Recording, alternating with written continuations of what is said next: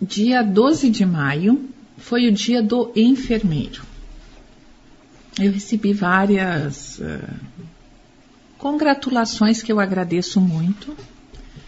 E, hum, e dia 12 de maio é o dia do, enfermeiro, porque uh, nasceu uma moça na, na, na, na Itália, mas é uma moça inglesa, ela foi registrada como inglesa, Florence Nightingale. Ela nasceu em 12 de maio de 1810, em Florença, na Itália. Por isso que ela teve o nome de Florence, porque ela nasceu em Florença. Olha só. Uhum. Né? O pai e a mãe deram o nome da, da localidade, né? Britã, uh, inglesa. Ligada, e ela não né? casou. Ela resolveu, com mais ou menos 30 anos, 40 anos, rumar para a Guerra da Crimeia. Em 1853, mais ou menos, ela foi para a Guerra da Crimeia para cuidar dos soldados. Os pais dela não gostaram, queriam que ela tivesse um casamento formal, tivesse filhos, mas tinha dentro da Florence alguma coisa muito forte de cuidar dos outros. E não cuidar de uma maneira qualquer, mas cuidar com humanização e categoria. E vou te chegar onde que é a categoria da Florence. Quando a Florence chega naqueles hospitais do campo de batalha, ela se impressiona com a quantidade de soldados britânicos feridos, mal cuidados e sujos. Sujeira por todo lugar. Eles estavam imundos, as feridas abertas, sujas, sobre lençóis imundos. E a primeira coisa que a Florence faz institucionaliza a higienização. Por isso que ela é a patriarca da enfermagem moderna.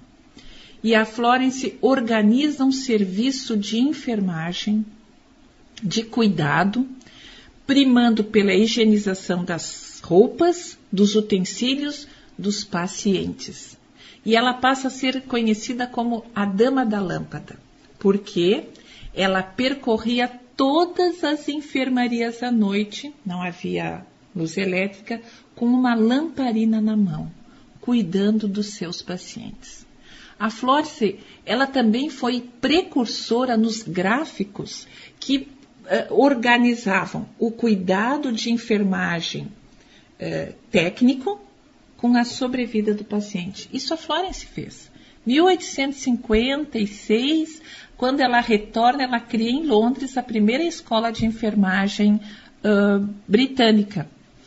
E daí, hoje, até uh, nesses hospitais de campanha contra o corona, todos os hospitais de campanha uh, são denominados Nightingale, em homenagem a Florence. E assim a Florence passa a ser chamada a Dama da Lâmpada e nós, enfermeiros, o nosso símbolo é uma lamparina. Nós também devemos uh, ter esse cuidado técnico, científico e humanizado das pessoas. É, eu gosto de ser enfermeira, eu acho que é a profissão que nos aproxima realmente do paciente. A gente conhece um paciente como um todo e o que o paciente conhece uh, dar um banho, uma enfermeira dar um banho, trocar uma fralda, é uma coisa importante, porque já a gente já examina o corpo do paciente. Isso não tem nenhum problema, né? Não é simplesmente uma troca de fralda, uma higienização, é mais do que isso, é uma inspeção no corpo do paciente, uma inspeção com um olhar acurado, com um olhar técnico. E no Brasil nós tivemos uma enfermeira que é considerada a heroína da enfermagem brasileira, que é Ana Neri, que lutou na Guerra do Paraguai, já com 50 anos. Ela resolve ir para a Guerra do Paraguai para cuidar dos feridos, já que ela, sendo viúva, tem os seus três filhos indo para a Guerra do Paraguai. Ela não tinha motivação para ficar. E a motivação dela foi ir e cuidar, e cuidou muito bem. Nós temos a escola de enfermagem Ana Neri, no Rio de Janeiro, escola de nível superior é muito importante também.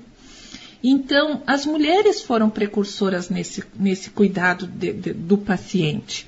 Isso é uma coisa antigamente feminina, até religiosa, no início foi. E todas as pessoas têm esta preocupação do cuidado com o outro. Então tem que ter um olhar holístico, um olhar global da pessoa. Houve um tempo em que a, o cuidado dos pacientes foi, eh, foi segmentado. Então eu cuido só da cabeça, e sendo da cabeça eu cuido só do pescoço, eu cuido só dos olhos e eu cuido só de uma parte dos olhos, eu cuido só dos ossos, eu cuido só do coração. Especialidades, e, né? Especialidades. Muito bem, são importantes, sem dúvida nenhuma. Mas nós não podemos esquecer que o ser humano é um todo. O ser humano, além de ser um todo fisicamente, ele é um todo emocional, um todo emocional e um todo na sua família e na sua comunidade. Então, quando a gente tem o conceito de enfermagem, a gente procura a autonomia, o autocuidado, a responsabilidade e a inserção desse indivíduo tanto na sua família como na sua comunidade. Tornar esse indivíduo importante para si e no lugar onde ele vive. Olhá-lo como um todo, olhá-lo de uma forma humanizada e de uma forma técnica também, sem dúvida nenhuma. Os enfermeiros hoje são pesquisadores, são técnicos, são científicos, essa é uma enfermagem científica, ela é importante também. Uhum. Então, eu desejo a todos que se dedicam aos outros, no seu cuidado, no seu bem-estar, eh, sendo enfermeiros ou não, um feliz dia 12 de maio, relembrando Florence Nightingale, a dama da lâmpada, e também Ana Neri.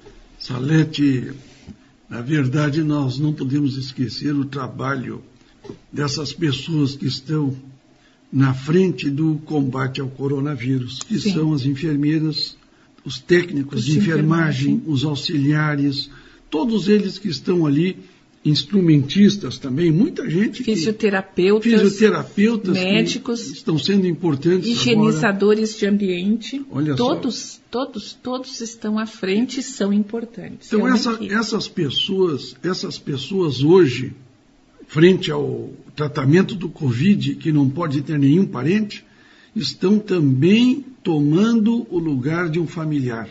Sim. Estão também fazendo aquele trabalho eh, na parte emocional do paciente que a Salete falou, de conversar com o paciente, de acalmar o paciente, porque eles não têm contato com familiares. Olha, tu fica ali 14 dias num hospital, ou muito mais até, pessoas ficaram mais de um mês sem um contato com o familiar, Salete. O e... familiar era o enfermeiro, o técnico, o que estava ali manuseando. Exatamente. O, o trabalho, e o né, atendimento né, tem que ser personalizado. Cada pessoa é uma. Cada pessoa tem as suas necessidades diferentes do outro. Até na hora da gente pegar acesso de uma veia. Exato. É. Existe é. uma técnica a ser cumprida, claramente.